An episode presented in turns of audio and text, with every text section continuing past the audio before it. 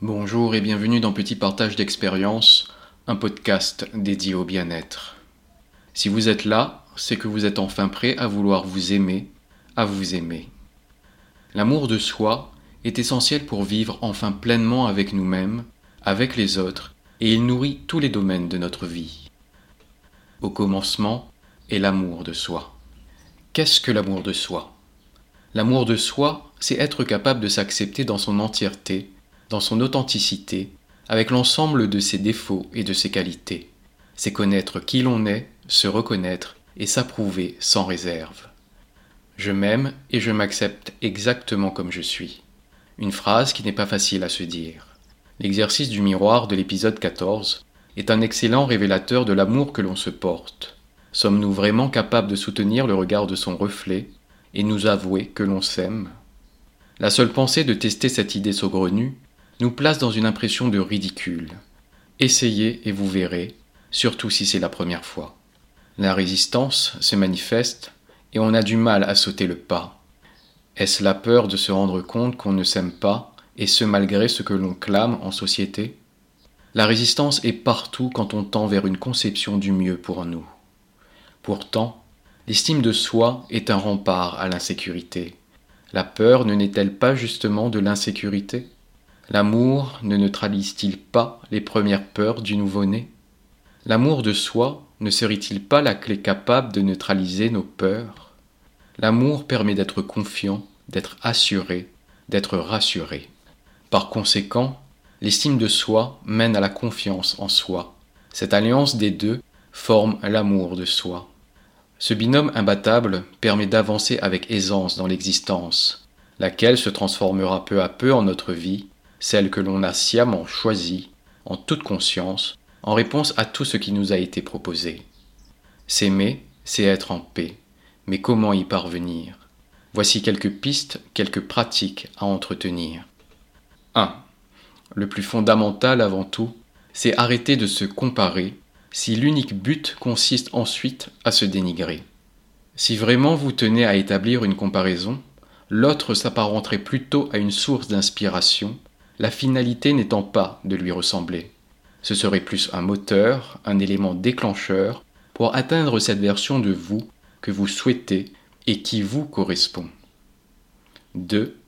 Arrêtez de se juger, de se critiquer. À présent, grâce à l'épisode 4, vous savez distinguer la voix de l'ego, sa verve incisive, cessez de l'écouter et de l'alimenter. Pensez du bien de vous. 3. Célébrez votre authenticité. Nous sommes différents, c'est un fait. On ne peut que l'accepter si l'on souhaite avancer. Rien dans le monde n'est semblable. Chaque chose d'apparence identique a sa propre variante aussi infime soit-elle. D'ailleurs, la différence, c'est ce qui a permis à l'univers de se créer. Des images de la lumière des origines ont su mettre en évidence la présence de grumeaux au sein de la matière primitive des taches d'une infime irrégularité liées à un écart des températures. Cet ensemble de différences a permis l'avènement de l'univers. Si tout avait été réparti de manière homogène, sans aucune disparité, il n'y aurait absolument rien eu. Vous n'existeriez pas, pas de Big Bang, pas de théorie. 4. Être bienveillant envers soi. Le choix des mots que l'on s'attribue est capital, surtout ceux qui font du bien. Étonnamment, l'on réserve cette catégorie de termes aux gens autour de nous. Un tel est intelligent, un tel est beau, un tel est drôle. Les autres ont toujours l'air d'avoir quelque chose qu'on n'a pas et qu'on aimerait avoir. Enfin, c'est ce qu'on croit. Généralement, nous ne sommes pas élevés et éduqués pour passer sa journée à penser du bien de soi. On pense d'abord aux autres, et notamment à ce que les autres pensent de nous, de ce qu'on dit de nous, des adjectifs qu'ils emploient à notre égard. Et ce qu'on retient le plus souvent, ce sont les mots négatifs qu'on nous adresse.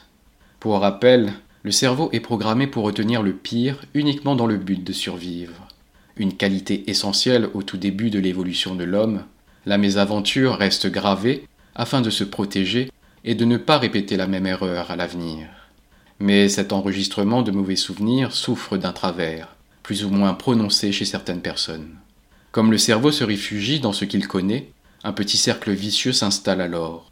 et rapporté à ce qui nous concerne ici, c'est parti pour le bal de litanie de termes péjoratifs et autres expériences catastrophiques. On est pris dans un tourbillon dans lequel on a l'impression de ne pas pouvoir en sortir, alors que si, c'est tout à fait possible. Pour cela, il suffit de changer les mots qui nous traversent l'esprit et que l'on connaît par cœur à en avoir mal. Si l'on arrive à porter de l'estime aux autres, à leur chanter leurs louanges, on dispose donc de ce précieux vocabulaire. Aussi, il suffit de se l'approprier, voire de se le réapproprier. Charité bien ordonnée commence par soi-même. S'aimer d'abord pour être aimé des autres est un juste retour d'écho.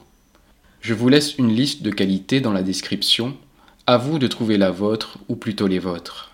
Je vais en citer quelques-unes communicatif, ponctuel, polyvalent, aventureux, exemplaire, sensible, loyal, etc., etc.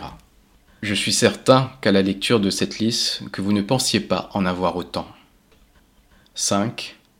Être conscient de ses compétences pour avoir confiance en soi. Reconnaître ses capacités est important pour savoir de quoi l'on est fait et de quoi l'on est capable. Cela permet de s'appuyer sur son expérience et son expertise afin d'avancer sereinement et en toute confiance. Établissez la liste de vos réussites, de vos succès, et mettez en avant vos ressources, vos talents, vos aptitudes, soit les compétences dont vous avez usé pour y parvenir. En aucun cas ne minimisez ces facilités en vous. 6. Pratiquez l'amour de soi tous les jours, voire le plus régulièrement possible. C'est une source qui se tarit vite si on ne l'entretient pas. Un peu comme la musculation qui est un sport ingrat dès que l'on s'arrête, l'amour de soi fond rapidement. Merci de vous avoir porté un peu d'amour en ayant écouté cet épisode voué à vous aider à vous aimer. Je vous dis à bientôt pour un prochain petit partage d'expérience, l'importance de l'amour de soi.